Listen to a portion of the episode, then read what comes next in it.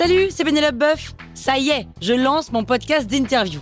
Il s'appelle On tisse la toile et c'est un podcast qui révèle la face cachée des invités. Et d'ailleurs, mes invités, ce sont des CEO et des célébrités comme Gad Elmaleh, Jean-Michel Apathy, My Better Self, Rose Eberstein, Mireille Dumas. Et évidemment, je pose des questions qu'on n'ose pas toujours poser et je leur fais faire des tests, des challenges, je leur fais jouer l'harmonica, grignoter des trucs, bref. Rendez-vous sur On tisse la toile pour découvrir une interview tous les lundis. Ciao sur écoute. Robinson Crusoe et Vendredi ou la vie sauvage, il y, a un lien, non? Vous écoutez Krusty Book, le podcast qui résume les livres en vous spoilant le hook.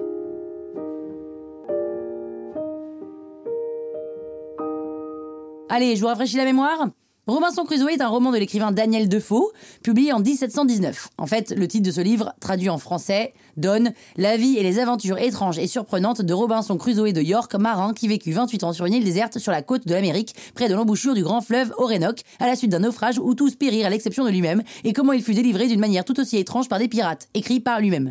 Mais bon, c'était un peu long et il y avait des gens qui s'endormaient avant la fin, donc euh, non, on a gardé Robinson Crusoe. Ce livre est considéré comme l'un des premiers romans d'aventure écrits en anglais. L'histoire, c'est celle de Robinson Crusoe, donc 20 ans, qui quitte York, en Angleterre, pour naviguer. Ses parents voulaient qu'il devienne avocat, comme tous les parents du monde, mais lui, il veut juste faire du bateau sur l'eau, comme tous les enfants du monde. Après 8 ans de péripéties marines, Robinson se joint à une expédition partie à la recherche d'esclaves africains, mais à la suite d'une tempête, le bateau fait naufrage sur une île au large du Venezuela, et tout le monde périt, sauf Crusoe. Il rebaptise l'île, île du désespoir, parce que c'est un peu ce qui ressort au fond de lui à ce moment-là. Mais il décide quand même de ne pas se laisser aller, de récupérer toutes les armes et tous les outils présents dans l'épave du bateau et de commencer sa vie ici puisqu'il n'a pas tellement de choix. Et il découvre une grotte qui devient son habitation et confectionne un calendrier en faisant des entailles dans un morceau de bois.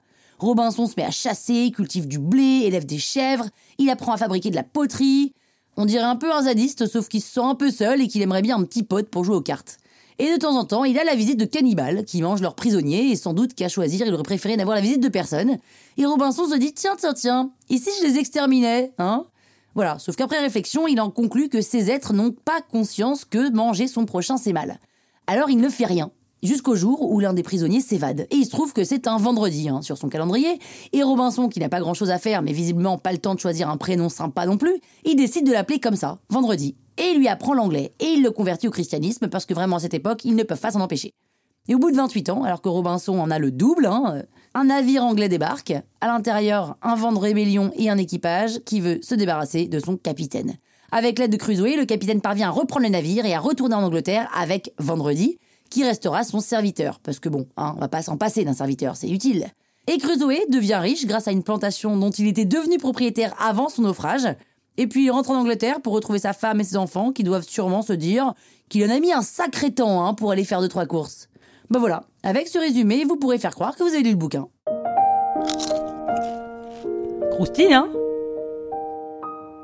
La toile sur écoute.